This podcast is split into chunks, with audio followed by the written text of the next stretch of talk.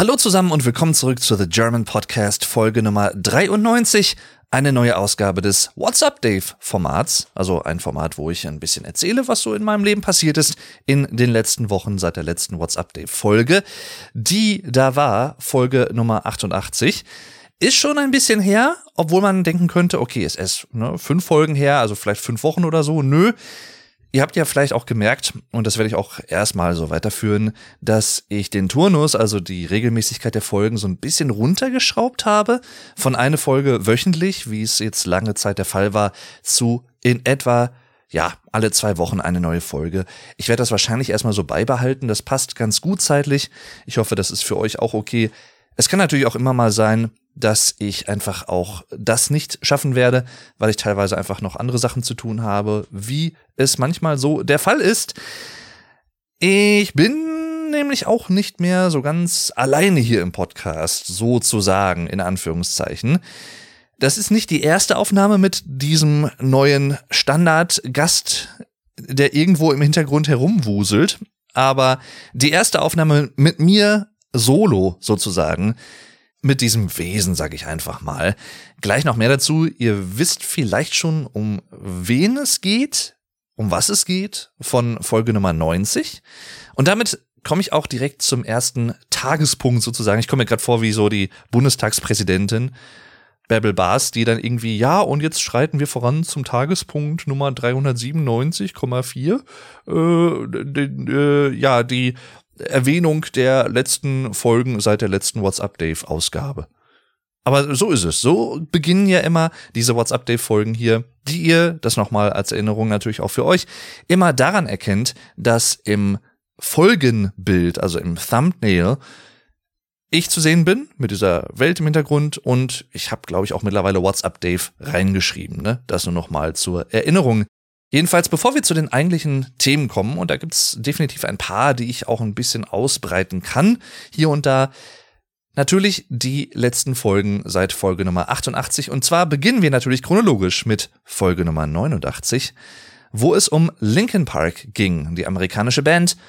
Damals noch um Chester Bennington, den Frontman und Sänger, beziehungsweise Lead Singer, müsste man eigentlich sagen, denn Mike Shinoda, seines Zeichens Rapper, und auch Keyboardspieler der Band hat hier und da auch natürlich im Laufe der Jahre vermehrt auch mitgesungen und auch hauptsächlich Songs gesungen tatsächlich. Glaubt man vielleicht nicht so ganz, wenn man sich nur so peripher mit Linkin Park beschäftigt, aber tatsächlich ist das so. No Roads Left zum Beispiel, sehr, sehr cooles Lied von Minutes to Midnight, obwohl es, glaube ich, ein Bonustrack ist, wenn mich nicht alles täuscht. Nur als Beispiel. Jedenfalls, ja, es gibt auch einen besonderen Anlass, warum ich über Linkin Park gesprochen habe. Ich habe in Folge Nummer sechs oder sieben plus minus dürfte es gewesen sein, schon mal über die Band gesprochen, was ich mit ihr verbinde, warum sie so einflussreich für mich ist, warum sie auch in meiner musikalischen Entwicklung so wichtig war und auch bis heute ist. In Folge Nummer 89 geht es speziell um das Album Meteora, das zweite Album der Band von 2003. Ihr habt vielleicht schon eins und eins zusammengezählt.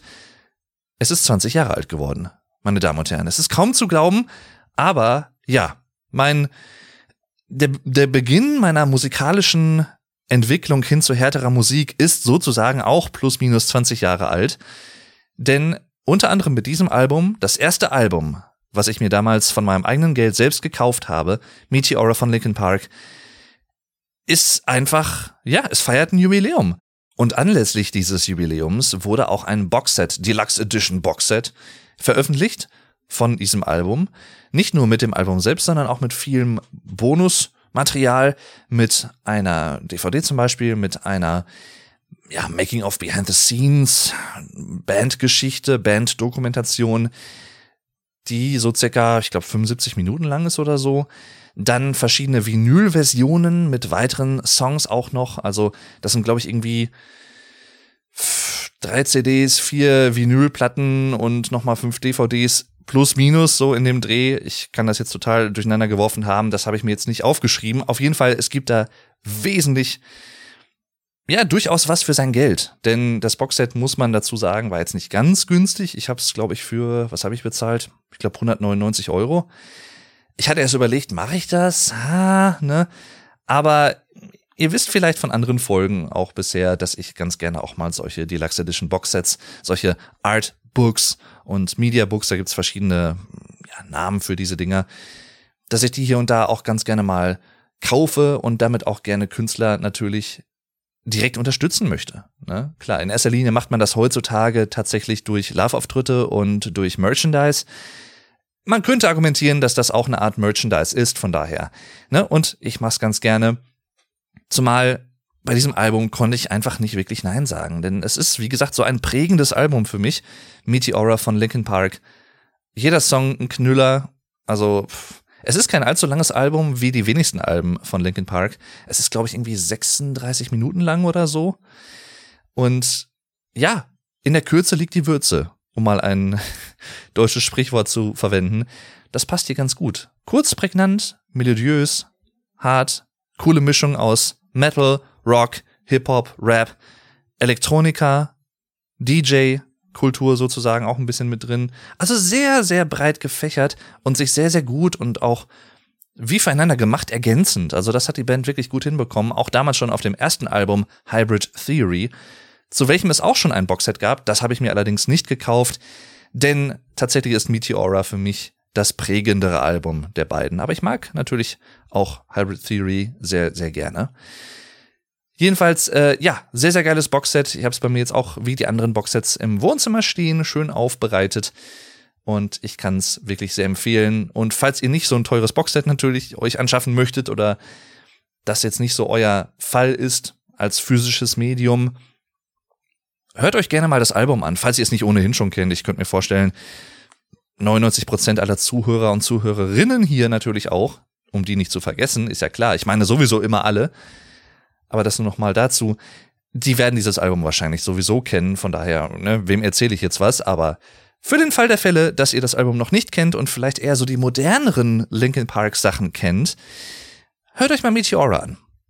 Ja, es ist durchaus noch mal eine Ecke heavier, würde ich sagen, eine Ecke härter, auch vom Klangbild her. Dann gab's ein Novum in The German Podcast, zumindest für mich persönlich, für euch war es jetzt kein großer Unterschied. Eigentlich war es gar kein Unterschied. Ich habe es auch kurz angesprochen in Folge Nummer 91. Ich habe nämlich die Folgen 91 und 92 vor Folge Nummer 90 aufgenommen und das hatte auch seinen Grund. Ich hatte für Folge Nummer 90 einen Gast geplant und der ist auch in dieser Folge zu Gast tatsächlich. Es hat auch geklappt. Allerdings hat das zeitlich etwas gedauert, bis wir da einen gemeinsamen Termin hinbekommen haben, dass wir uns wirklich zusammensetzen konnten, hier bei mir im Studio, im Büro und dort dann zusammen was aufgenommen haben. Haben wir dann gemacht. Das ist das Resultat. Folge Nummer 90. Das dritte Interview mit meinem Dad. Ja, ich habe meinen Vater wieder befragt zu verschiedenen Themen, die wir in den bisherigen zwei Folgen davor, Folgen Nummer 30 und Nummer 60, noch nicht besprochen haben. Diesmal wird's ein bisschen paranormaler, bisschen in Anführungszeichen gruseliger, vielleicht auch für manche Leute, ich weiß es nicht. Jedenfalls geht es unter anderem auch um das Thema Ghost Hunting, wobei das, wie wir auch in der Folge besprochen haben, so ein bisschen, ja, ein in die Irre führender Begriff ist, könnte man vielleicht sagen. Denn es werden keine Geister gejagt, in dem Sinne, dass es äh, definitiv jetzt negative Dinge sind oder sie als negative Dinge, Entitäten begriffen werden, derer man sich entledigen muss, sondern man erforscht es im Allgemeinen. Mein Vater ist Mitglied, hobbymäßig natürlich alles, einer, ja, Ghost Investigators Gruppe, GIG heißen die, Ghost Investigators Germany. Und er hat mit dieser Gruppe durchaus ein paar interessante Erfahrungen gemacht, man muss natürlich dazu sagen, und das sage ich auch in der Folge, sagen wir auch in der Folge, das ist natürlich, man kann dran glauben, man muss nicht dran glauben, man kann es auch total lassen, alles voll okay. So oder so, ob man dran glaubt oder nicht, sind es trotzdem, finde ich persönlich, interessante Geschichten. Weswegen ich auch mal die Behauptung aufstellen würde, dass vielleicht auch einige Leute, die jetzt eher zu dem Spektrum gehören, zu der Gruppe von Leuten, die sagen, ah, ich glaube nicht an solche Dinge, dass die teilweise trotzdem vielleicht auch Spaß an, ich sag mal, paranormalen Filmen, Paranormal Activity und wie sie nicht alle heißen, haben könnten, weil es einfach trotzdem unterhaltsam ist und interessant. Selbst wenn man nicht dran glaubt aktiv. Ich bin da sowieso persönlich auch skeptisch. Ich bin dem nicht abgeneigt, aber ich sage jetzt auch nicht per se, ja, das gibt's auf jeden Fall. Ich sage aber auch nicht, das kann's gar nicht geben. Also ich bin so ein bisschen agnostisch unterwegs, was das angeht. Ich find's trotzdem super faszinierend und interessant. Wir hatten ja zum Beispiel auch in den 80er Folgen die Folge über die Skinwalker Ranch, wo der liebe Get Germanized, der liebe Vuko guter Freund von mir und YouTuber zu Gast war, wo wir über dieses, oder die Phänomene auf dieser Ranch gesprochen haben, die auch in einer Netflix-Dokumentation, einer fortlaufenden, ja, wo die untersucht wurden mit Wissenschaftlern, also auch sehr, ja, durchaus mit Aufwand betrieben aufbereitet wurden. Sehr, sehr interessantes Thema, wie ich finde. Deswegen Folge Nummer 90, Interview mit meinem Dad. Es geht nicht nur um das Thema, aber auch vor allem um das Thema. Es nimmt durchaus einiges an Zeit ein. Dann kommen wir zu den besagten Folgen Nummer 91 und 92, die ich so als Doppelpack eigentlich nennen muss, denn es ist Teil 1 und Teil 2. Ich habe beide Folgen zusammen aufgenommen und habe sie dann aber hinterher aufgrund der Länge und aufgrund der, ja, wie soll ich sagen, des Inputs, weil es durchaus ziemlich informativ ist, in zwei Teile geteilt. Und zwar geht es dort um etwas, was ich schon länger mal auf dem Schirm hatte, was ich schon länger mal vorhatte und jetzt endlich mal gemacht habe. Und zwar ein Persönlichkeitstest. Sehr, sehr interessantes Thema. Ich weiß nicht, ob ihr vielleicht schon mal sowas gemacht habt. Ich hatte diesen besagten Test schon zweimal zuvor gemacht, vor etlichen Jahren und dann einmal vor circa einem halben Jahr. Rund um Silvester war das. Und zwar ist das der 16 Personalities Test, auch hier nicht gesponsert. Ein Persönlichkeitstest, wo man mehrere Fragen zu verschiedenen Themenbereichen natürlich ehrlich und offen beantworten soll. Sonst ergibt das natürlich keinen Sinn und das Ergebnis ist nicht so wirklich ja, aussagekräftig. Allerdings, und das sage ich auch in den Folgen, man muss natürlich das immer mit Vorsicht genießen. Und das tue ich auch. Es gibt den sogenannten Barnum-Effekt, also B-A-R-N-U-M.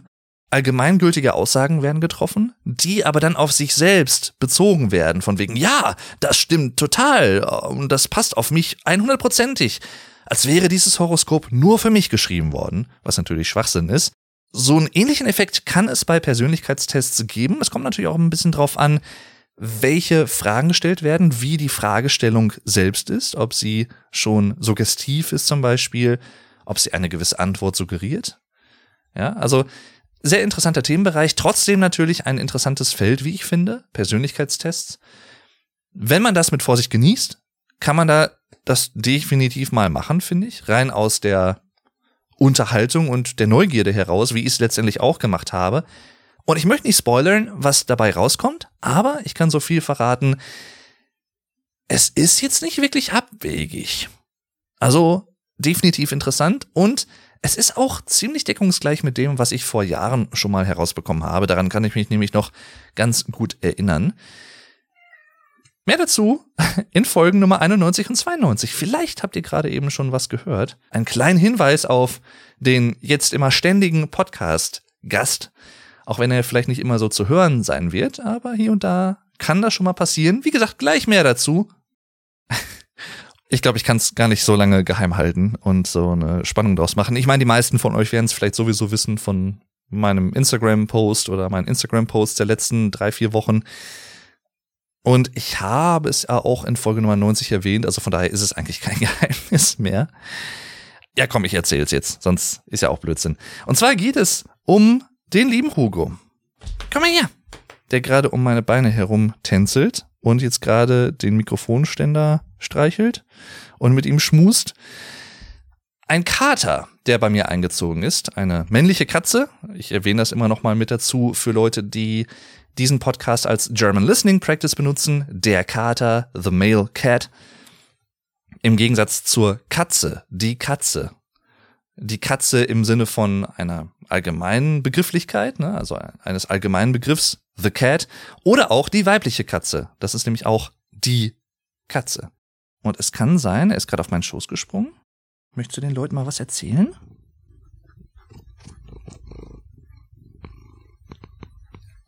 schmuster gerade mit dem Mikrofon, ihr habt es vielleicht gehört. Jedenfalls, ja, der ist äh, Anfang April bei mir eingezogen, gleich aber mehr dazu. Ich versuche das immer so ein bisschen chronologisch zu halten. Deswegen beginnen wir ja mit etwas, was ich in der letzten WhatsApp-Dave-Ausgabe total vergessen habe. Und zwar ich weiß gar nicht, ich, ja, es, ich habe es gar nicht als so großes Ereignis wahrscheinlich für mich persönlich jetzt mental abgespeichert, weswegen ich es nicht erwähnt habe. Du lässt mein Mikrofon bitte stehen, Hugo. Und zwar mein Kirchenaustritt.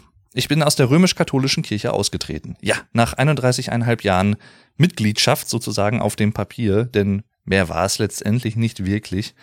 Also nie so wirklich, muss ich eigentlich sagen. Ich, ich war nie wirklich gläubig. Was interessant ist, wenn man sich meinen Werdegang anschaut, im Sinne von, auf welchen Schulen war ich, in welchem Kindergarten war ich. Denn ich war seit meinem Kindergarten immer in katholischen Einrichtungen, also Einrichtungen, Schulen von katholischer Trägerschaft in Deutschland. Ein katholischer Kindergarten, eine katholische Grundschule, ein katholisches Privatgymnasium und letztendlich habe ich auch in Paderborn studiert, was so ziemlich die erzkatholischste Stadt außerhalb Bayerns in Deutschland ist, würde ich fast sagen. Und es hat nicht wirklich abgefärbt. Kann ich auf jeden Fall bestätigen. Ich muss vorab natürlich auch sagen, das ist mir auch ganz wichtig, das wisst ihr vielleicht auch von anderen Folgen oder könnt es euch schon denken. Ich bin eine sehr tolerante Person. Also ich habe überhaupt nichts gegen Leute, die gläubig sind. Ganz im Gegenteil. Ne? Ich bin dafür, wenn das, wenn das den Leuten etwas gibt, wenn es ihnen Hoffnung gibt, Kraft gibt, all the power to you. So, ne? Also, warum nicht? Ich persönlich bin jemand, der nicht wirklich gläubig ist. Ich sag auch nicht, dass es da nichts geben kann, ohne jetzt ein großes äh, Religionsphilosophie-Seminar hier abzuhalten. Aber letztendlich, ja, bin ich nicht da. Wirklich gläubig im religiösen, im römisch-katholischen Sinne definitiv auch nicht. Und ich hatte schon länger mit dem Gedanken gespielt, irgendwann mal aus der Kirche auszutreten, hatte aber nie wirklich die Notwendigkeit und dann ist es wieder in den Hintergrund geraten. Und es ist, wie es bei manchen Leuten wahrscheinlich der klassische Fall ist, seitdem ich jetzt im Berufsleben stehe, angestellt, auch in einer Firma als Social Media Manager, dachte ich mir, ja, weiß ich nicht ich habe jetzt nicht so wirklich vor, der deutschen römisch-katholischen Kirche jeden Monat Geld zu geben. Erstens bin ich der Meinung, dass sie ohnehin genug Geldquellen hat und ohnehin auch genug hohe Vermögen. Die verschiedenen Diözesen, also die Bistümer in Deutschland, es gibt verschiedene Bistümer. Es gibt zum Beispiel das Erzbistum Paderborn, dann gibt's noch das in Köln und in vielen anderen Bereichen und Städten Deutschlands die alle als autarke Einheiten arbeiten, wenn man so möchte, in Anführungszeichen, und natürlich selber auch finanzielle Möglichkeiten und Mittel haben und auch ziemlich viel in vielen Fällen Immobilienbesitz zum Beispiel, was nicht nur in direkter Art und Weise mit kirchlichen Aufgaben zu tun hat, sondern hauptsächlich auch, aber nicht nur. Jedenfalls, long story short, too long didn't read, wie es auf Twitter heißen würde. Was ich jetzt seit Ende 2022 nicht mehr wirklich aktiv benutze, privat. Beruflich ja, also ich teile hier und da noch auch YouTube-Videos und solche Sachen, aber privat gar nicht mehr. Aber das ist ein anderes Thema. Jedenfalls, ich vermisse es auch nicht wirklich, ehrlich gesagt, muss ich auch sagen. Aber gut, egal. Auch nichts gegen Leute, die Twitter nutzen. Genauso wenig wie Leute, die noch in der römischen katholischen, römisch-katholischen Kirche sind. Ich jedenfalls habe für mich entschieden, ich bin nicht gläubig. Ich bin auch kein wirklicher Unterstützer der Institution Kirche, und das ist auch nochmal eine Unterscheidung, die ich ganz gerne treffen möchte, die ich glaube in diesem Zusammenhang durchaus wichtig ist, zumindest mir wichtig ist, weil das vielleicht sonst auch hier und da falsch verstanden werden könnte. Wie gesagt, absolut nichts gegen Leute, die gläubig sind. Ich persönlich mache aber definitiv einen Unterschied zwischen dem Glauben als solchem und der Institution Kirche. Das hat natürlich beides miteinander zu tun, aber nicht so immer so ganz direkt und so 100%ig ganz eng, wie man sich es vielleicht im ersten Moment denken würde. Also letztendlich gab es ne, der fehlende Glauben bei mir, der mich dazu bewegt hat. Dann natürlich auch, ich glaube, wie wahrscheinlich die Mehrheit der Kirchenaustritte in den letzten drei, vier, fünf, sechs, sieben Jahren, das Bekanntwerden, muss man ja sagen, von Kindesmissbrauchsfällen innerhalb der römisch-katholischen Kirche in Deutschland nicht nur in Deutschland, aber auch vor allem ziemlich viele in Deutschland. Nicht immer alles neue Fälle, sondern auch teilweise Fälle, die jahrzehntelang zurückliegen, die jetzt erst ans Licht kommen. Und ich möchte es mal so formulieren, um deren Aufklärung sich jetzt nicht so 100% proaktiv immer überall in der römisch-katholischen Kirche in Deutschland bemüht wird und wurde. Hier und da ein bisschen ja, gefühlt, aber weiß ich nicht. Also ich habe so ein bisschen den Eindruck, das könnte noch ein bisschen angestrengter vonstatten gehen, dass man da so ein bisschen Klarheit schafft und auch vielleicht, dass gewisse Personen in Amt und Würden, auch wenn sie vielleicht selber nicht aktiv an solchen Dingen beteiligt waren, trotzdem auch Konsequenzen daraus ziehen. mancherorts muss man dazu sagen, wurde das auch gemacht. Also ich will jetzt nicht den Eindruck erwecken, dass das gar nicht gemacht wurde, natürlich nicht, aber das sind alles so Sachen, die mich einfach wütend auch machen, die mich auch dazu bewegt haben, diesem in Anführungszeichen, wenn ich es jetzt mal verächtlich ausdrücken möchte, Verein einfach kein Geld mehr zu geben. Kann jeder anders entscheiden, absolut, ne? Ist vollkommen okay. Ich habe mich so entschieden und bin dann am, ich glaube am 20.01.2023 war es, aus der römisch-katholischen Kirche ausgetreten. Ein relativ kurzer, schneller Vorgang letztendlich. Ich bin zum Verwaltungsgericht in meiner Stadt gefahren, also nach Arnsberg in dem Fall, dem Verwaltungsgericht Arnsberg bin dort hineingegangen, musste, das war auch für mich eine neue Erfahrung, ich war noch nie vor Gericht. Also stimmt nicht ganz, ich war mal zur Zeit meines Studiums am Landgericht Paderborn für eine Verhandlung, die wir begleitet haben. Ich glaube, das war ein Zivilverfahren, also da ging es um irgendwelche, in Anführungszeichen, Nichtigkeiten, nichts Ernstes oder so, nicht irgendwie Mord und Totschlag, wo man in Deutschland sowieso nicht als Besucher beiwohnen darf. Das sind dann äh, Veranstaltungen und Verhandlungen, die nicht für die Öffentlichkeit zugänglich sind und auch Missbrauchsfälle und solche Sachen, ne, natürlich. Aber da ging es irgendwelche, ja, um irgendwelche Nachbarstreitigkeiten oder sowas, ne? Nachbarschaftsstreitigkeiten, wie man es halt so kennt. Davon abgesehen war ich noch nie wirklich vor Gericht und musste da dann natürlich auch erstmal durch so eine Schleuse durch, ne, meine, ja, gewisse Gegenstände ablegen, das Handy, ich glaube, was muss ich denn noch ablegen? Ich glaube, meinen Gürtel wegen einer Metallschnalle, also da ne, Metallgegenstände und sowas. Ich bin in ein Büro gegangen, da saß eine Dame, so ein sehr, sehr, sehr kleines Büro, sehr, sehr karg eingerichtet tatsächlich auch. Ich hatte vorher den Termin gebucht. Das kann man online machen, unter anderem. Ich hatte 2022 tatsächlich für April, ich glaube Ende April 2022 schon mal einen Kirchenaustrittstermin gebucht gehabt, den ich damals allerdings nicht wahrnehmen konnte, weil ich mich wahrscheinlich auf dem Ghost-Konzert, auf dem ich mit meinem Vater war, mit Corona infiziert hatte. Juhu. Ja. Und deswegen muss ich den dann halt rangeben. Und ich sag mal so, ein Indikator könnte man durchaus behaupten für die große Nachfrage von Kirchenaustritten, die online gebucht werden können auf den jeweiligen Städteportalen in Deutschland, war durchaus gegeben. Und das hat man daran erkannt, dass alle Termine in einem Zeitraum von drei Monaten ausgebucht waren, sehr, sehr schnell. Also ich hatte nicht die Möglichkeit, dann noch spontan irgendeinen neuen zeitnahen Termin damals zu buchen und habe deswegen diesen Termin gebucht. Ende Januar 2023. Ich war jedenfalls in diesem Büro drin, ne, habe dann gesagt, ich möchte gerne aus der Kirche austreten, musste das auch nicht begründen, also man muss sich da nicht hinsetzen. Das vielleicht mal so als Information für alle, die sich auch für das Thema interessieren. Man muss sich da nicht hinsetzen und jetzt irgendwie zwei Seiten aufschreiben, warum man aus der Kirche austreten will oder irgendwie mündlich was erklären. Überhaupt nicht. Ich habe einfach gesagt, ich möchte aus der Kirche austreten und das war ein halt total trockener, langweiliger Verwaltungsakt. Letztendlich, mehr war es halt nicht. Dann habe ich 30 Euro bezahlt. Das kostet der Kirchenaustritt, zumindest aktuell. Ich weiß nicht, wie das in ein paar Jahren ist, wenn ihr diese Folge vielleicht in 30 Jahren hört, keine Ahnung. Aber im Jahr 2023 in Deutschland, zumindest auch hier in meiner Kommune, vielleicht ist es auch von Kommune zu Kommune, von Stadt zu Stadt unterschiedlich, von Bezirksregierung zu Bezirksregierung. Ja, Deutschland ist sehr stark unterteilt. Perso vorgezeigt, den musste man natürlich mitbringen. Also Perso und 30 Euro sind im Prinzip die beiden Sachen, die man braucht. Bin dann in den Raum nebenan gegangen, zur Zahlungsstelle. Das ist ein eigener Raum tatsächlich im Verwaltungsgericht. Hab dann diese 30 Euro bezahlt und hab dann nochmal quittiert bekommen, dass ich ausgetreten bin.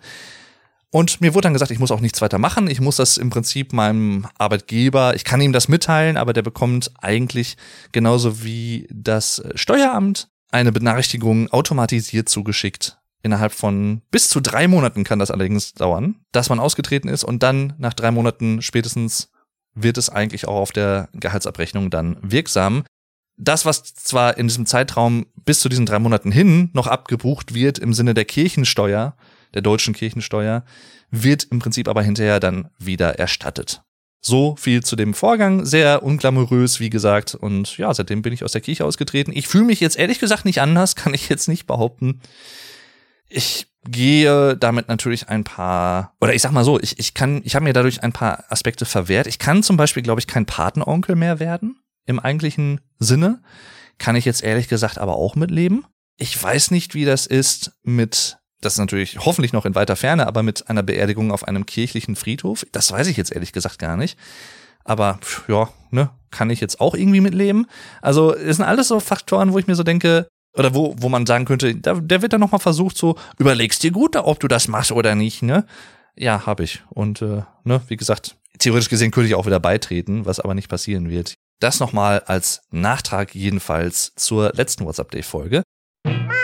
Und damit, wie immer, ihr kennt es vielleicht bisher schon von den bisherigen Folgen, zum Song of the Day, zum Song der Episode. Ich könnte es mir leicht machen und Rescued von den Foo Fighters als Song des Tages, Song der Episode betiteln, ernennen, wie auch immer. Ist er auch indirekt irgendwo. Ich gehe da später in der Folge nochmal mehr drauf ein. Aber ich würde ganz gerne mal eine Band empfehlen, die noch nicht so bekannt ist, und zwar Those Damn Crows mit dem Song Takedown. Den Song kenne ich erst seit plus minus zwei Wochen, als ich ihn auf einem meiner Lieblingsradiosender gehört habe, nämlich Radio Bob ich werde nicht gesponsert, aber ist ein sehr, sehr cooler Radiosender, der sehr, sehr viele alte, aber auch sehr, sehr viele neue, rockige Sachen spielt. Also sehr, sehr breit gefächert auch. Und übrigens mit der Radiosenderstimme, wenn man es so ausdrücken möchte, David Nathan, seines Zeichens deutscher Synchronsprecher, unter anderem von Johnny Depp und Christian Bale. Sehr, sehr cool. Und ja, ich habe dieses Lied gehört und dachte mir, oh, das ist aber ziemlich cool. Ist jetzt nicht irgendwie hyperkomplex oder so, muss es auch nicht sein. Es ist einfach ein schöner, moderner Rocksong. Alternative Rock würde ich vielleicht sagen. Coole Melodien, geht gut nach vorne. Ich habe auch mittlerweile in das Album reingehört. Man on Fire zum Beispiel ist auch ein geiles Lied von dem Album. Wie gesagt, Those Damn Crows Takedown. Sehr, sehr geiles Lied, gefällt mir. Ab, absoluter Ohrwurm aktuell bei mir, deswegen auch der Song des Tages. Wie immer findet ihr einen Link dazu natürlich in den Show Notes und zu meiner Spotify-Playlist mit allen bisherigen Song of the Day Empfehlungen. Falls ihr euch dafür interessiert, könnt ihr da auch gerne mal reinschauen. Und damit geht's weiter. Viel Spaß. Und dann kommen wir zu einem sehr leidigen Thema und da muss ich vorab eine kleine, einen Disclaimer geben, eine kleine Warnung in Anführungszeichen. Es könnte jetzt ein bisschen unappetitlich werden. Also für Leute, die vielleicht einen flauen, ähm, seichten Magen haben oder so, könnt ihr das gerne natürlich auch überspringen, ist kein Problem. Aber ich wollte einfach mal meine Erfahrung berichten von einer Nagelbettentzündung. Ihr habt vielleicht schon mal davon gehört, dass es so etwas gibt. Einige von euch hatten vielleicht sowas auch schon mal, entweder am Fuß oder an den Fingern. Und ich hatte jetzt zum ersten Mal auch eine. Yippie, kann ich jetzt auch von meiner Bucketlist streichen. Ganz toll. Ja, prickelnd. Und zwar begab es sich, es war so Mitte Februar 2023. Und zwar ein Donnerstag, wo ich schon gemerkt habe, auch auf der Arbeit, dass sich der Finger irgendwie ein bisschen komisch anfühlt. Also es geht um meinen rechten Zeigefinger, beziehungsweise um die Fingerkuppe meines rechten Zeigefingers in erster Linie. Hab mir aber noch nichts dabei gedacht. Und am Freitag war zwar schon ein bisschen dicker, aber ich dachte, ja gut, der hat sich halt jetzt vielleicht ein klein wenig entzündet, geht halt vielleicht in zwei, drei Tagen wieder weg, wie man es halt manchmal so denkt. Ne? Ach, wird schon wieder, ist ja nichts Schlimmes, ne? In der Nacht von Freitag auf Samstag ist der Finger über Nacht ja dann, wie gesagt, aber auch ein bisschen äh, dicker geworden noch. Also die Fingerkuppe, um die geht's in erster Linie. Wirklich nur die Fingerkuppe. Und wurde tatsächlich ziemlich warm auch. Also, also wenn man so Hitzewallungen im Finger hätte, und das war de definitiv auch so, Fieber im Finger, wenn man so möchte, er hat sehr stark pulsiert und ist auch sehr, sehr rot geworden. Und da dachte ich mir schon, oh, ah, ich glaube, hm, ist nicht so gut. Ich habe mich dann entschieden, an dem Samstag war es, glaube ich, noch, genau, zur Apotheke zu gehen und dort mal nachzufragen, ich glaube, ich habe eine entzündete Fingerkuppe. Haben Sie eventuell was dagegen, was Sie mir geben könnten, was jetzt nicht verschreibungspflichtig ist oder so, auf die Schnelle? Und dann habe ich eine Zugsalbe bekommen. Die hat nichts mit Zügen, also mit Trains zu tun, sondern die soll im Prinzip eine Falterung, eine Entzündung aus dem Finger herausziehen durch das Auftragen. Solche Salben nennt man auch Teersalben. Und das hat definitiv auch seinen Grund, denn extrem schmierig, so bräunlich schwarz, wie Straßenteer. Das hatte mir die Dame in der Apotheke aber auch direkt gesagt. Also sie riechen dann nach einer frisch geteerten Straße. Ich dachte mir, ja gut, dann ist es halt so. Muss ich dann halt mit leben. Ja, aufgetragen und mir auch extra so Fingerkuppenpflaster dann auch in der Apotheke besorgt. Sowas gibt es tatsächlich, war auch sehr praktisch. Aber das war so eine schmierige Geschichte. Also nicht nur schwierig, sondern auch schmierig. Denn das aufzutragen ist die eine Sache. Da musste man erstmal gucken, wie viel trägt man auf. Ich hatte beim ersten Mal zum Beispiel ein bisschen sehr optimistisch zu viel aufgetragen. Musste dann erstmal wieder gucken, dass ich das irgendwie wegkriege, denn das ist auch nicht so leicht abwaschbar gewesen. Und dann hatte ich mir mein Badezimmerschränkchen auch so ein bisschen zugesaut beim Versuch, da das Pflaster dann hinterher dann aufzutragen. Und ach, das war, das war wirklich ein bisschen ein Krampf. Und ich dachte mir, ja, vielleicht hilft das ja dann. Und hatte dann aber nicht so wirklich geholfen. Ich hatte es dann am Sonntag natürlich auch nochmal versucht und so. Wurde jetzt nicht wirklich besser. Ich habe jetzt keine wirkliche Veränderung gemerkt. Der Finger wurde indes tatsächlich ganz im Gegenteil immer dicker und hatte an einer Stelle, wo es zum, hinter dem Fingernagel, wo es zu diesem Knöchelbereich hingeht, immer heller, also immer gelb-grünlicher. Und ich dachte, okay, das dürfte wahrscheinlich eine Eiterblase sein. Ich habe mich dann entschieden, am Montagmorgen zum Arzt zu gehen. Unüblicherweise, wie ich es eigentlich gar nicht mache, natürlich, und wie man es auch nicht machen sollte, ohne Termin, aber es war halt einfach dringend. Bin dann da hingegangen und habe gesagt, ich glaube, irgendwas ist mit meinem Finger. Und der gute liebe Arzt, der liebe Guido, den ich auch persönlich kenne, wir sind per Du, Top-Typ. Und er guckte sich den Finger an und dachte mir, ich dachte mir schon so, oh, hm, er guckt aber nicht so positiv und er sagte zu mir, ja gut, dass du mit diesem Finger jetzt hier hingekommen bist.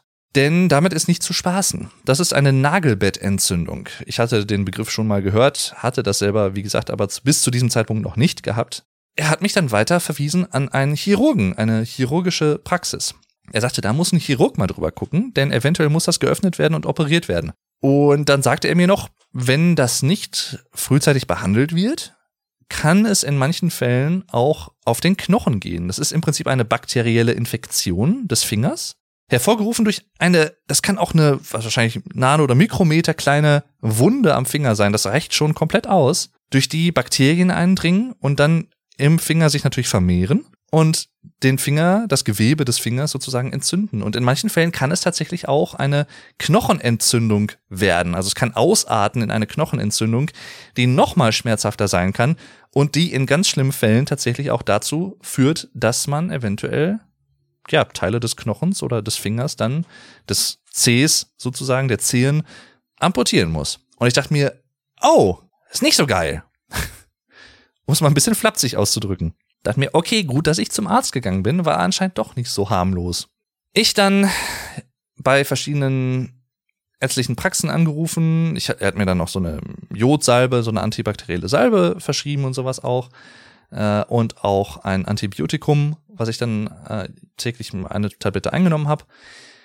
Ich glaube, das erste Mal in meinem Leben, dass ich auch wirklich Antibiotika eingenommen habe. Ich habe vorher nie wirklich toi toi toi die Notwendigkeit gehabt, also auch eine neue Erfahrung, so oder so.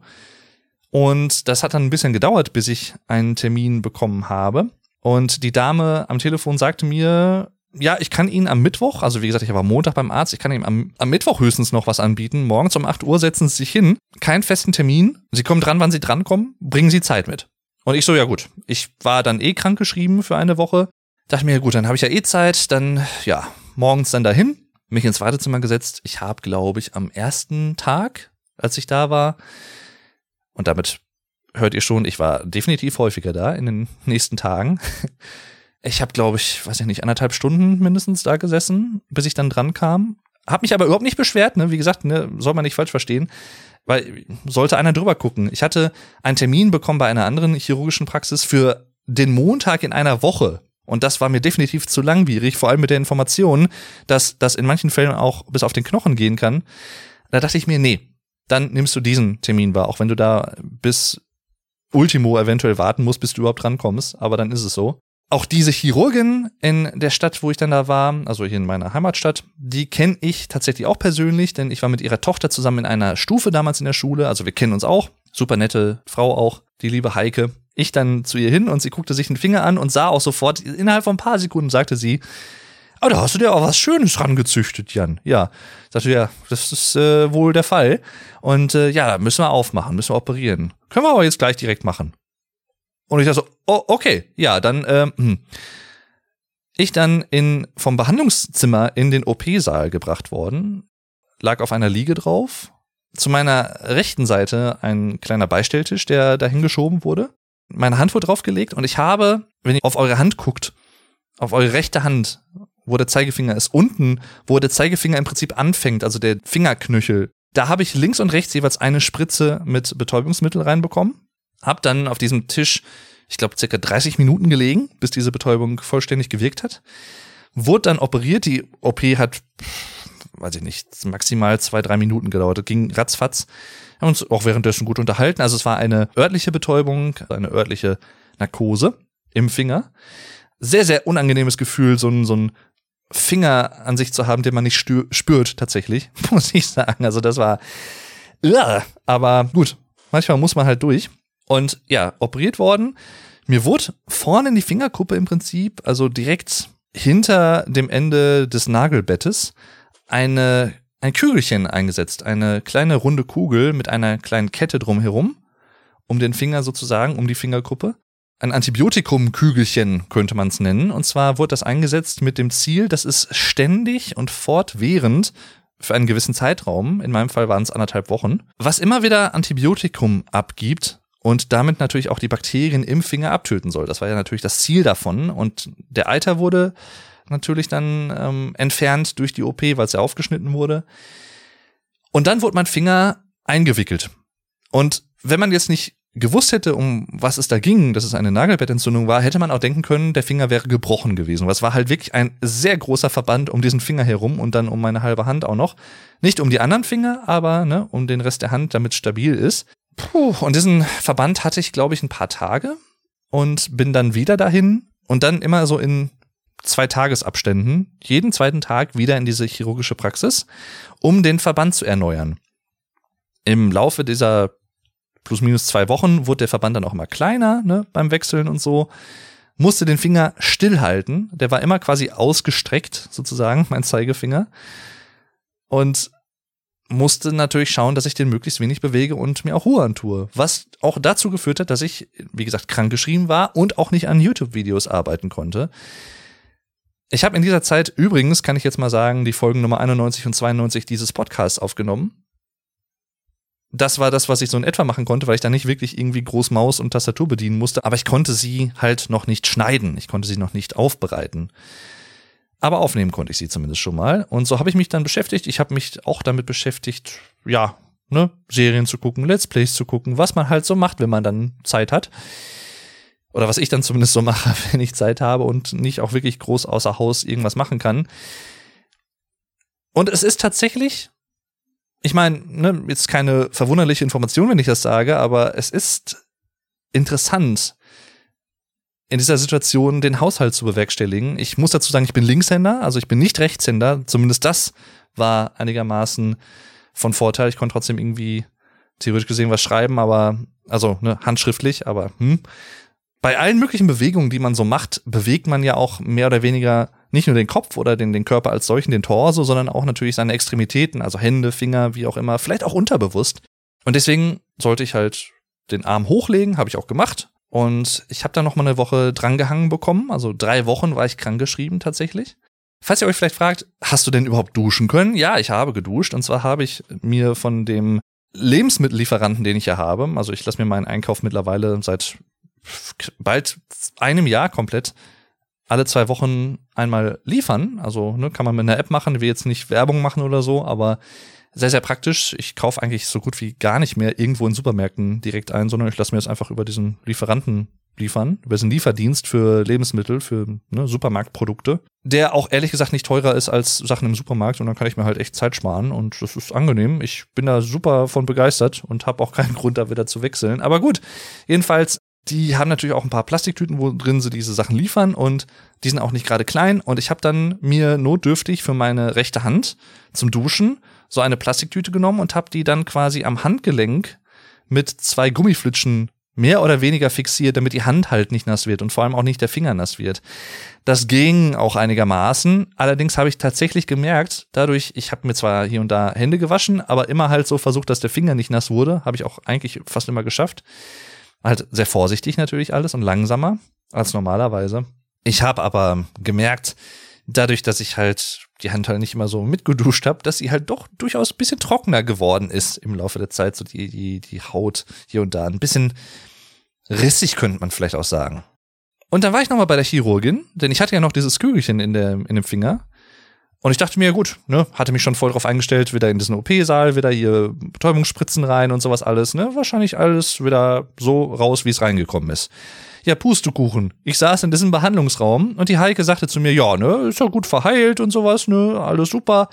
Und dann nehmen wir jetzt mal das Kügelchen raus. Ach, weißt du was, brauchen wir nicht OP machen oder so, ne? Können wir eigentlich auch jetzt eben hier machen. Und ich guckte so, machte große Augen, dachte, uh, okay halt keine Betäubung und sie hat mir dieses Kügelchen aus diesem Finger rausgezogen. Ich muss es wirklich so sagen, wie es ist. Und ich habe das an anderer Stelle schon mal erwähnt und es ist auch so. Ich bin, oder ich würde mich schon als relativ schmerzunempfindlichen Menschen beschreiben, wenn es um normale Schmerzen, sage ich mal, geht, wenn man sich immer irgendwie einen Finger stößt oder so. Natürlich tut das weh, aber ich kann da relativ gut mit umgehen. Also ich fahre jetzt nicht in Ohnmacht, wenn ich mir irgendwie einen Fuß, einen Zeh stoße oder so. Oder keine Ahnung. Ne? Eigentlich nicht. Ich komme da ganz gut mit klar. Aber das war in den ersten drei, vier Minuten, das war richtig schmerz. Also das war wirklich richtig schmerzhaft. Das war, glaube ich, der größte Schmerz, den ich bisher in meinem Leben gespürt habe. Es hat aber jetzt auch nicht krass geblutet oder so, das jetzt gar nicht mal. Es war einfach nur, sie hat es rausgezogen mit einem Rutsch und ah, tat halt so. Mm. Dann saß ich da halt noch mal so fünf, zehn Minuten. Die haben in der Zwischenzeit noch mal andere Patienten betreut und ne, haben gesagt, ne, warten mal eben, bis sich das wieder ein bisschen abschwillt sozusagen von diesem Schock, von dieser Entfernung der Kugel, von dieser ruckartigen und hab's dann hinterher nochmal verbunden gekriegt und das war halt nach sieben, acht Minuten habe ich davon auch fast gar nichts mehr gemerkt. Also es war wirklich nur sehr, sehr kurz, aber sehr, sehr schmerzhaft in dieser Zeit. Muss ich leider einfach so sagen, wie es ist. Ja, und äh, dann war ich halt wieder Arbeit nach drei Wochen, konnte den Finger auch wieder bewegen und alles. Und ich habe aber bis heute, wir haben jetzt Anfang Mai, also anderthalb Monate nach der mh, mm, dem erfolgreichen Bekämpfen dieser Nagelbettentzündung ist mein Nagelbett dieses Zeigefingers natürlich immer noch ramponiert. Also es wächst so ein bisschen krumm und schief zusammen wieder, muss ich sagen. Ich bin mal gespannt. Ich bin jetzt am Montag wieder bei meinem Hausarzt und äh, ja, er guckt sich das nochmal an, einfach nur sicherheitshalber. Und es ist halt ein bisschen ätzend, weil, wie soll ich es beschreiben? An der rechten Seite des Zeigefingernagels ne, wächst der Nagel halt nicht so ganz direkt hundertprozentig wieder an den Finger an. Also das, das steht halt so ein bisschen ab und dadurch bleibt man hier und da auch an Kleidung hängen und so. Ist halt alles ein bisschen. Es ist aber normal. Das ist komplett normal nach einer Nagelbettentzündung, weil das Nagelbett natürlich zerstört ist und erstmal wieder auch einige Wochen braucht, teilweise auch drei, vier, fünf, sechs, sieben Monate, so wie ich es gelesen habe, um sich komplett neu zu regenerieren. Also, ne, es ist halt einfach so, muss ich halt mit leben. Ist halt ein bisschen ätzend, aber gut, ich bin froh, dass es vorbei ist. Und äh, hoffe ich, ich hoffe mal, dass dieser, der, der Fingernagel sich natürlich auch wieder komplett fängt und wieder so mehr oder weniger ist, wie er vorher war. Plus minus. Irgendwie. Jedenfalls ja, das war meine Geschichte zur Nagelbettentzündung, eine neue Erfahrung, die ich machen durfte. Wow. Ich war übrigens ungelogen für die Statistik. Ich war, also in diesen zweieinhalb, drei Wochen ich war noch nie in meinem Leben so häufig, so regelmäßig bei Ärzten wie in dieser Zeit. Also wirklich nicht. Ich war toi toi toi, ne, noch nie wirklich groß länger im Krankenhaus. Ich habe noch nie irgendwas gebrochen gehabt bis jetzt. Also pff, alles toi toi toi. Aber das, ne, weil ich war halt immer, das waren jetzt keine langen Besuche halt immer wieder, was war halt immer ein Ver Verbandswechsel und einmal kurz drüber gucken, wie es verheilt. Und es war auch immer, ja, ne, verheilt gut, sieht doch gut aus alles gut, ne? Also da gab es keine Probleme, aber ich musste halt immer wieder zum Verbandswechsel hin, alle zwei Tage, mehr oder weniger. Und äh, dann natürlich inklusive Wartezeit in meinem Wartezimmer, was natürlich auch normal ist. Äh, kostete hier und da halt auch ein bisschen Zeit. Aber ich hatte halt, wie gesagt, eh nichts anderes zu tun, konnte eh nichts groß machen. Von daher, ja. An dieser Stelle muss ich mich übrigens auch nochmal vor allem bei meinem Vater bedanken, generell bei meiner Familie, die mir auch äh, in dieser Zeit hier und da mit ein paar Sachen geholfen haben, die ich jetzt selber natürlich aufgrund der Situation nicht so wirklich selber bewerkstelligen konnte. Mein Vater hat mich morgens immer zum Arzt gefahren, zur chirurgischen Praxis, zum Verbandswechsel und so. Also vielen lieben Dank, Vatern. Ne? Hast du sehr, sehr gut gemacht. Ich bin da sehr, sehr dankbar für. Aber das weißt du ja auch, von daher. Ja, dann zum nächsten Punkt. Nach über einem Jahr Pause habe ich wieder angefangen zu Let's Playen. Also Videospiele zu spielen und gleichzeitig zu kommentieren, was ich mache, was ich dazu denke, warum ich etwas mache, was ja letztendlich Let's Plays sind als Genre auf YouTube. Und ich hatte 2022 nichts gemacht. Ich habe einen deutschen, deutschsprachigen YouTube Let's Play Kanal. Dave Durden TV heißt der. Falls ihr euch dafür interessiert, könnt ihr da gerne natürlich mal reinschauen, abonnieren. Das war mein allererster YouTube-Kanal, den ich im August 2011 gegründet habe, wo ich halt bis im Prinzip zur Gründung meines Hauptkanals Definitely, damals noch Vlog Dave, im April 2015 als Hauptkanal betrieben habe, der dann aber im Laufe der letzten Jahre immer wieder ja, so ein paar Auszeiten hatte und wo ich ein bisschen weniger regelmäßig was gemacht habe, einfach aus Zeitgründen. Und weil der mein Hauptkanal halt definitiv stärker gewachsen ist als mein Let's Play-Kanal, was sich auch allein dadurch erklärt, dass mein Hauptkanal hauptsächlich englischsprachig ist natürlich. Aber es hat mich nie ganz losgelassen. Ich habe auch in den ganzen Jahren, seit 12, 13 Jahren, seitdem ich auf YouTube selber auch aktiv bin, auch als Zuschauer damals noch, bevor ich selber aktiv wurde, immer wieder gerne auch Videos geschaut bis heute. Nicht nur Let's Plays, aber auch Let's Plays von anderen Leuten. Dazu gleich auch noch ein bisschen mehr. Und ich habe dann selber angefangen zu Let's Playen, weil ich dachte, ja, das macht ja Spaß, Leute ein bisschen zu unterhalten und gleichzeitig selber Spiele zu spielen. Ne? Also Let's Playen ist so ein bisschen ein Paradoxon für mich persönlich. Ich habe das auch in meinem Comeback Let's Play zum Spiel Pathologic erwähnt. Dazu jetzt gleich noch ein bisschen mehr. Es ist merkwürdig. Also ich, ein Let's Play, ein kommentiertes Videospiele spielen, ist letztendlich etwas, was ich für mich mache in erster Linie. Also ich spiele ja sowieso die Spiele, ich bin der aktive Part. Die Zuschauer sind der passive Part und schauen das. Ich spiele aber in erster Linie auch für mich selbst, aber gleichzeitig veröffentliche ich das ja trotzdem für andere Leute im World Wide Web, also in der Öffentlichkeit sozusagen, in der digitalen Öffentlichkeit. Und freue mich natürlich auch, wenn die Leute das mögen, ne? wenn es wenn ich denen zum Beispiel Tipps geben kann an bestimmten Stillen im Spiel, wie habe ich das gemacht, so wie viele Leute wahrscheinlich auf Let's Plays gestoßen sind und bis heute auch noch stoßen. Die spielen selber irgendein Spiel, kommen nicht weiter und suchen dann nach Lösungen dafür, nach Videos zum Beispiel. Ach, guck mal, der hat das so und so gemacht an der Stelle. Ach, der kommentiert das ja auch dabei. Der erklärt sogar, was er macht. Das ist ja interessant. Ich glaube, da gucke ich mal weiter. So bin ich mehr oder weniger letztendlich auch zu Let's Plays gekommen. Ich habe 2011 ein Let's Play zu Tomb Raider 4 gefunden von einem damals noch aktiven Let's Player Flint Simpson, der leider schon seit 2012 nicht mehr aktiv ist, den ich dann auch persönlich kennengelernt habe. Also wir haben uns nie persönlich im Real Life getroffen, nur halt online, aber öfter mal ausgetauscht, super netter Typ gewesen, der aber dann leider seinen Kanal gelöscht hat und ja, dann auch der Kontakt abgebrochen ist und so.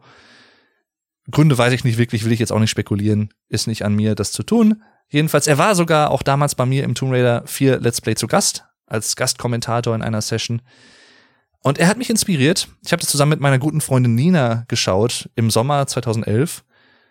Da haben wir zusammen dieses Let's Play geschaut und haben uns dann bei ihr häufig getroffen, haben dann zusammen auch was zu essen gemacht und war wirklich entspannt, wirklich schöne Erinnerungen an diese Zeit. Und so habe ich dann selber auch zum Let's Playen gefunden und habe dann im Laufe der Zeit, ne, the rest is history könnte ich jetzt sagen, habe dann auch nicht nur durch diesen Kanal, sondern auch durch meinen Hauptkanal super viele nette Leute kennengelernt, bis heute und ich bin da extrem dankbar für immer wieder. Ich habe dann aber 2022 gar nicht mal absichtlich, aber ich habe halt einfach nicht Let's Played. Ich hatte nicht so dieses Bedürfnis, Spiele zu spielen. Generell in den letzten Jahren hat das eher verhältnismäßig nachgelassen bei mir. Kann man jetzt auch sagen, ja, das ist altersbedingt äh, oder was, keine Ahnung. Nee, glaube ich gar nicht mal. Ich war halt nie wirklich so dieser super aktive Spieler, auch vor der Let's Play YouTube-Zeit schon nicht. Ich habe phasenweise immer gerne mal was gespielt und dann halt aber auch wieder nicht. Also ich war jetzt nie jemand, der konstant irgendwelche Spiele gespielt hat. Werde ich wahrscheinlich in meinem Leben auch nicht mehr werden, ich weiß es nicht. Nichts gegen Leute, die das tun natürlich, ne? Ich bin halt einfach nicht so gepolt. Gleichzeitig macht es mir trotzdem Spaß. Und deswegen bin ich wahrscheinlich nicht so der typische Let's Player, könnte ich mir vorstellen, ohne mich jetzt da herausheben zu wollen. Das ist gar nicht meine Beabsichtigung. Einfach nur als Erklärung für euch warum ich auch dann 2022 halt nichts gemacht habe. Und es ist merkwürdig und vielleicht könnt ihr das nicht nachvollziehen, ich weiß es nicht, aber es war tatsächlich so. Ich habe Ende 2022 im Dezember gemerkt, du hast dieses ganze Jahr auf deinem Let's Play-Kanal Dave Duran TV gar nichts hochgeladen. Nichts. Kein einziges Video. Du hast nichts gespielt, gar nichts. Und dann kam halt für mich so die semi erschreckende Erkenntnis, ich hab's auch nicht vermisst. Ich hab's nicht gemerkt. Ich habe es wirklich nicht gemerkt. Und dann dachte ich mir aber gleichzeitig, ich hätte aber mal wieder Lust, was zu machen. Und habe dann, weil ich es nicht übers Herz bringen konnte, kein einziges Video im gesamten Jahr auf dem Dave Duran TV Kanal zu haben, habe ich am 31.12.2022 ein Infovideo veröffentlicht und aufgenommen, auch am selben Tag, wo ich da so ein bisschen ne, drüber gesprochen habe und vielleicht kommt mal wieder was und so. Ich weiß es aber nicht, will nichts versprechen. Und dann, ja, vor einigen Wochen habe ich dann angefangen, als ich es wieder konnte, Let's Plays aufzunehmen. Beziehungsweise ein Let's Play aufzunehmen, muss ich eigentlich sagen, zum Spiel Pathologic. Ein Spiel, was jetzt nicht ultra bekannt ist, würde ich sagen. Also einige Leute kennen es mittlerweile vielleicht namentlich auch, vor allem von Pathologic 2. Was an sich auch ein sehr interessantes Spiel ist, denn es ist eine Mischung aus Neuinterpretation und Remake des ersten Teils. Sehr interessante Mischung tatsächlich und auch sehr einzigartig wahrscheinlich in dem Sinne. Das Originalspiel ist aber aus dem Jahr 2005 und ich habe das damals 2005, 2006 von meinem Vater, ich glaube zu Weihnachten oder zum Geburtstag geschenkt bekommen als Spiel. Damals übrigens noch ne, zu Zeiten von Videotheken, wo es nicht nur Filme gab, sondern auch Videospiele. Heute kennt keiner mehr Videotheken wahrscheinlich von den jüngeren Leuten. Die Jugend. Aber damals, liebe Kinder, ja, da gab's noch Videotheken. Bis Mitte der 2000er, würde ich sagen. Oder die, die allerletzten wahrscheinlich bis in die späten Nullerjahre, wenn sie überhaupt bis dahin überlebt haben. Ich war da immer gerne. Und ich war da auch relativ regelmäßig. Ich war fast jedes Wochenende, glaube ich, da eine Zeit lang, auch mit meinem Vater und mit meinem Bruder. Und wir haben uns dann einfach mal so durchgeschaut, was gibt's für Filme in verschiedenen Genres und welche Videospiele. Und man konnte das allein teilweise auch kaufen für günstiges Geld. Und hatte dann im Laufe der Zeit, als ich dann selber schon Let's Player war, dazu ein Let's Play gefunden auf YouTube, hab mir das angeschaut und dann nochmal zwei, drei weitere Let's Plays im Laufe der Jahre mit zeitlichem Abstand geschaut und hab gemerkt, okay, es ist echt ein cooles, sehr einzigartiges Spiel. Und hab dann aber gesagt, ich habe dann auch Let's Show dazu gemacht auf meinem Kanal, wo ich dann in vier Parts so ein bisschen was vom Spiel gezeigt habe, ne, ganz rudimentär, den Anfangsbereich. Und damals kam es schon bei ein, zwei Leuten ganz gut an und die fragten, ne, hättest du auch Interesse daran, ein Let's Play zu machen? Ich habe damals aber gesagt, nee, wahrscheinlich eher nicht. Weil ich mir das ehrlich gesagt nicht zugetraut habe. Von den Let's Plays, die ich kannte, wusste ich nämlich, dass das Spiel hier und da ein bisschen knackiger wird im weiteren Verlauf. Also es ist nicht ohne.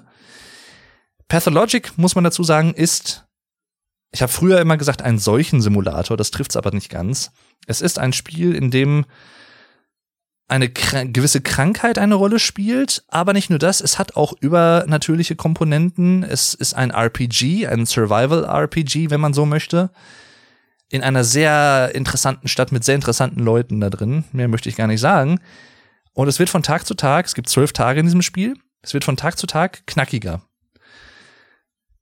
Es ist aber wirklich ein cooles Spiel. Und dann habe ich mich aber dazu aufgerafft und dachte mir, ich möchte das selber mal let's playen. Und das ist jetzt zu meinem Comeback-Let's Play geworden. Ich bin jetzt aktuell, ich glaube, bei Part 56. Bin ja in den letzten Phasen des Spiels, würde ich sagen. Die letzten zwei, drei Tage haben angefangen. Und das kann man auf meinem Let's Play-Kanal Dave Durden TV zusammengeschrieben finden. Also Dave, D-A-V-E, D-U-R-D-E-N, T-V. Dave Durden TV. Da kann man das finden. Falls ihr euch dafür interessiert, wenn ich dran denke, packe ich auch einen Link dazu in die Show Notes dieser Folge. Und mal gucken, was ich danach Let's Play. Ich habe schon so ein, zwei Ideen, möchte noch nicht verraten, aber es macht wieder Spaß zu Let's Playen tatsächlich. Also ich, ich bin wieder total so in dieses, dieses Let's Play-Gefühl reingekommen. Das, diesmal auch ganz, ganz klassisch, ohne ähm, Webcam dabei, ohne Twitch-Stream Wobei ich das auch ein bisschen vermisse. Ich habe eine Zeit lang in den letzten zwei, drei Jahren auch Stream, also Let's Plays live im Stream auf Twitch aufgenommen. Hat auch Spaß gemacht, aber so dieses klassische ohne Kamera, ohne Schnickschnack war auch irgendwie ganz angenehmer wieder. Bisschen ungezwungener einfach auch. Von diesem Let's Play von mir zu einem anderen Let's Play, was ich sehr abgefeiert habe in den letzten Wochen, und zwar seit Ende März, Anfang April. The Forest, Staffel 5 von Gronk mit Turbinator. Ja, ihr merkt daran, Staffel 5, es gab schon einige andere Let's Play-Staffeln zu diesem Spiel von Gronk. Vielleicht kurz zur Erklärung für Leute, die diesen Podcast hören und nicht aus Deutschland kommen und sich nicht so mit der deutschen digitalen Landschaft auskennen. Gronk, G-R-O-N-K-H, Erik Range mit bürgerlichem Namen, ist ein deutscher Let's Player und Twitch-Streamer schon seit mehreren Jahren. Ein eine Person der Öffentlichkeit sozusagen, im digitalen Raum vor allem auch aktiv. Und den schaue ich tatsächlich seit, ich glaube, 2011, vielleicht sogar schon 2010, auf jeden Fall mindestens seit diesem Zeitraum regelmäßig. Der ist damals, 2011 rum, 2010, 2011 rum, durch sein Let's Play zu Minecraft bekannt geworden. Und das klingt jetzt ein bisschen aus heutiger Sicht, ja, vielleicht komisch, aber damals muss man sagen, war Minecraft noch komplett neu und halt wirklich noch so ein Indie-Spiel, was noch nicht so wirklich viele Leute kannten, nur ganz wenige. Und er hat das Let's Played mit als einer der ersten in Deutschland. Und daraus sind, glaube ich, 1451 oder 52 Folgen geworden. Ich habe sie alle geschaut, ja. Und ein Nachfolgeprojekt, Life in the Woods, was auch eine zweite Staffel Minecraft sozusagen bei ihm war, auch mit, ich glaube, 550, 560 Folgen oder so. Auch alles geschaut. Und auch viele, viele andere Let's Plays von ihm.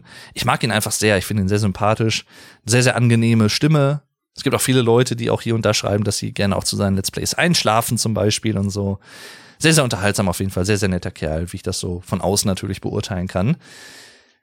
Und The Forest war mir schon ein Begriff. Ich bin von meinem Bruder dazu, ja, animiert worden, gefragt worden, ach, guck da auch mal rein, wir gucken das aktuell, ne? also seine Freundin und er. Wir sehen uns alle paar Tage, also sehr regelmäßig, auch bei meinen Eltern, essen zusammen was und unterhalten uns über verschiedene Dinge, Serien, die man schaut und natürlich auch solche Sachen. Und ja, eines Tages kamen die beiden halt, ja, wir gucken momentan The Forest bei Gronk mit Tobinator. Und ich dachte so, oh, okay, wie ist denn das so? Wie gefällt's euch denn? Das ist super, super, super lustig. Und ja, dachte ich mir, okay, dann gucke ich doch auch mal rein. Und ich war halt total gefesselt direkt von Anfang an. Ist halt ein super lustiges Spiel. Man ist auch ein Survival-Spiel. Man landet auf einer Insel, beziehungsweise landet ist falsch gesagt. Man stürzt mit einem Flugzeug ab auf einer einsamen Insel und muss dort klarkommen und lernt aber sehr schnell, dass es dort ein paar wilde Inselbewohner gibt und auch ein paar Wesen, möchte ich sagen, die jetzt nicht Mensch und nicht Tier sind, sondern etwas mutiert. Und man muss sich halt auf dieser Insel zurechtfinden. Man kann das alleine spielen, aber auch in diesem Fall zum Beispiel zum, zu zweit, wie es hier der Fall war, mit Gronk und Tobi. Tobinator, auch ein anderer deutscher Let's Player. T-O-B-I N-A-T-O-R. Auch sehr sympathisch, muss ich sagen. Vor allem auch zusammen natürlich, aber auch einzeln. Sehr, sehr empfehlenswert an dieser Stelle. Und es sind, ich glaube, 86 Folgen, ah, mindestens eine halbe Stunde meistens. Und ich habe Ende März damit angefangen, das Let's Play zu schauen. Und ich kann mich dran erinnern, am 1. April war ich, glaube ich, bei Folge 4 noch. Und vor drei, vier, fünf Tagen habe ich dieses Let's Play beendet. Also Ende April, Anfang Mai, Ende April abends immer so zwei, drei Folgen geschaut oder manchmal auch morgens an Wochenenden zum Frühstücken, wie ich das ganz gerne mal mache. Ne? Kaffee und ein bisschen Let's Play gucken oder irgendwas anderes zum Wachwerden. Und so kriegt man das dann gut rum. Und ja, warum kann ich mich noch so gut dran erinnern, fragt ihr euch vielleicht. Also das an dieser Stelle, ne? The Forest Staffel 5 von Gronk und Turbinator. Klare Let's Play-Empfehlung, super unterhaltsam, super lustig, mit sehr, sehr kuriosen und ach ja, lustigen Geschichten, die da passieren. Warum kann ich mich dran erinnern, dass ich am 1. April noch bei Part 4 war? Das hat damit zu tun, was ich am Anfang der Folge schon angeteasert habe und was ich auch schon erwähnt habe mittlerweile. Am 1. April 2023 ist jemand bei mir eingezogen.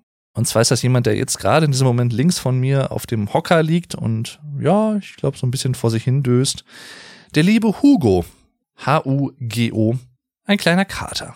Ich muss dazu sagen, erstens ist es nicht meine erste Katzenerfahrung ich bin kein Neuling, wenn es um Katzen geht und auch nicht um Katzenhaltung in dem Sinne, indirekter Art und Weise, denn Seit 2007, als ich noch bei meinen Eltern gewohnt hatte, 2007 war ich 16 Jahre alt, hatten wir immer Katzen um uns herum. Somit war ich schon an den Umgang mit Katzen gewöhnt und ne, war jetzt nichts Neues für mich. Ich hatte aber selber nie in meiner Wohnung für mich selber Katzen bis zu diesem Zeitpunkt. Und dann ist Hugo eingezogen wie soll ich sagen, es war jetzt nicht so der große Masterplan von wegen, ja, irgendwann zieht euer Hugo bei mir ein. Hugo ist nämlich ein Kater, der bei meinen Eltern gewohnt hat, der bei uns früher noch eingezogen ist, als wir noch so gerade, ja, zusammen gewohnt haben, kurz bevor mein Bruder und ich final ausgezogen sind sozusagen. Ich habe zwischendurch auch nur schon in einer eigenen Wohnung gewohnt, als ich studiert habe. Ich glaube von 2012 bis 2015 war das, hinter Paderborn in Lichtenau. War aber hier und da auch regelmäßig bei meinen Eltern trotzdem in meinem alten Zimmer sozusagen, was ich trotzdem ja behalten habe. Und bin dann halt nach, ja, oder wie soll ich sagen, 2015 wieder bei meinen Eltern eingezogen für zwei, drei Jahre nochmal. Und dann 2018 bin ich halt in meine zweite eigene Wohnung sozusagen eingezogen. Hugo und seine Schwester Pepper sind 2017 bei uns eingezogen. Damals waren unsere ersten Katzen, die wir hatten, leider von uns gegangen. Der liebe Luca, die liebe Cassie dann hatten wir noch den Brucey, damals auch schon. ich glaube vorletztes Jahr, Ende 2021 leider von uns gegangen, kurz vor seinem 16. Geburtstag, aber der war auch damals schon da, der war seit Anfang an da. Also auch das war sehr, sehr traurig tatsächlich. Jedenfalls Luca 2016 gestorben, Cassie 2017 gestorben. Und da hatten wir nur noch den Brucey. Und der fühlte sich halt auch ein bisschen allein. Und ne, wir dachten, hatten sowieso schon überlegt, meine Eltern halt auch vor allem, eigentlich wollten wir ganz gerne wieder neue Katzen haben gesucht und gesucht über Wochen, nie irgendwie was gefunden und dann eines Abends, das weiß ich wirklich noch, als wenn es gestern gewesen wäre, abends irgendwie gegen 6 Uhr nochmal bei eBay Kleinanzeigen geguckt, ne, Inserate, ach, ist doch eh wieder nichts Neues. Und dann, kurz bevor wir, wir hatten eigentlich schon gesagt, okay, jetzt machen wir das Handy aus, wir suchen bis dann und dann und wenn wir dann nichts haben, für heute machen wir erstmal Schluss und gucken dann halt nochmal in ein, zwei Wochen. Und dann halt wirklich so kurz vor knapp neues Inserat. Gerade reingekommen. Zwei Katzen, Bruder und Schwester, Hugo und Pepper. Hugo schwarz-weiß, Pepper so bräunlich getigert, nur zusammen abzugeben. Ich glaube, das war auch, war das nicht auch Richtung Paderborn? Ich glaube ja. Wir dann da hingefahren, ne, und die beiden auch so sofort zu uns gekommen, zutraulich. Also man merkte auch, dass die halt, ne, ist ja auch sehr wichtig, dass die Tiere auch einen mögen und auch von sich aus auf einen zukommen und diese Bindung suchen, sonst hat alles keinen Sinn. Und das war auch so wir die beiden dann unter unsere Fittiche genommen, 2017 dann eingezogen. Im Mai 2017 war es, glaube ich. Genau. Hab dazu auch übrigens einen Vlog gemacht, findet man auf meinem YouTube-Kanal Definitely auch. Und seitdem haben sie bei uns gewohnt.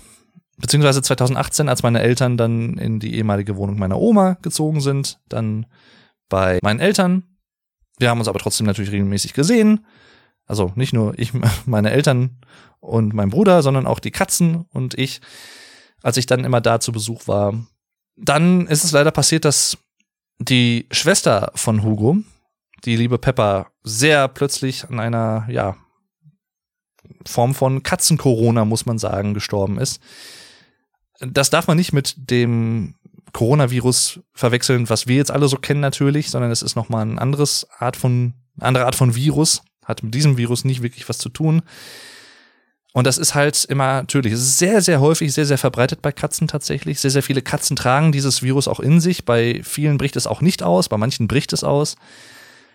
Und bei ihr war es leider so. Und ja, meine Eltern haben sich dann entschieden, wir holen dann nochmal zwei Kater dazu. Den Dusty und den Dino. Und das ging auch eine Zeit lang ganz gut. Es gab dann noch den vierten Kater Mowgli zu dem Zeitpunkt. Als Mowgli dann allerdings auch verstorben ist aufgrund gesundheitlicher Probleme, und die dann nur noch zu dritt waren, also Hugo, Dusty und Dino, ist der liebe Hugo leider immer mehr gemobbt worden von den anderen beiden. Muss man wirklich leider so sagen, wie es ist.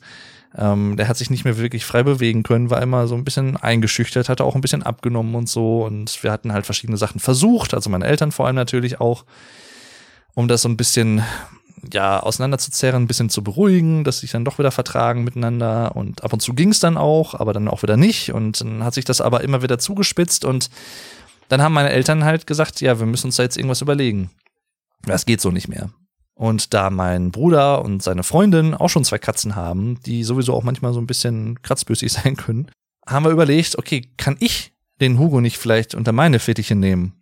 damit er sich wieder halt normal bewegen kann und alles wieder gut ist. Hab dann auch drauf rumgedacht und so und dachte, okay, irgendwann vielleicht mal mal gucken, vielleicht kriegen wir es ja doch noch mal irgendwie hin. Weil war für mich natürlich auch eine neue Situation und dachte mir, gucken wir mal. Ne? Also ich war natürlich nicht abgeneigt und so per se. Und Ende März hat sich dann so ein bisschen zugespitzt bei den Streitereien zwischen den dreien. Und meine Eltern haben gesagt, nee, das geht nicht mehr. Wir müssen da jetzt irgendeine Lösung finden. Und so kam es dann, dass ich gesagt habe, ja, dann bevor wir den Hugo natürlich irgendwo anders hingeben, selbst wenn es zu irgendwie Verwandten ist oder so, machen wir nicht. Der bleibt natürlich in der Familie. Das war auch sofort klar. Also, ne, absolut. Das war nie in Frage gestellt. Und da habe ich gesagt, ja klar, dann nehme ich den Hugo zu mir. Ich meine Wohnung natürlich erstmal so ein bisschen, ich sag mal, katzensicher gemacht, katzenfest. Einige von euch fragen sich jetzt vielleicht, okay, wie, inwiefern macht man das?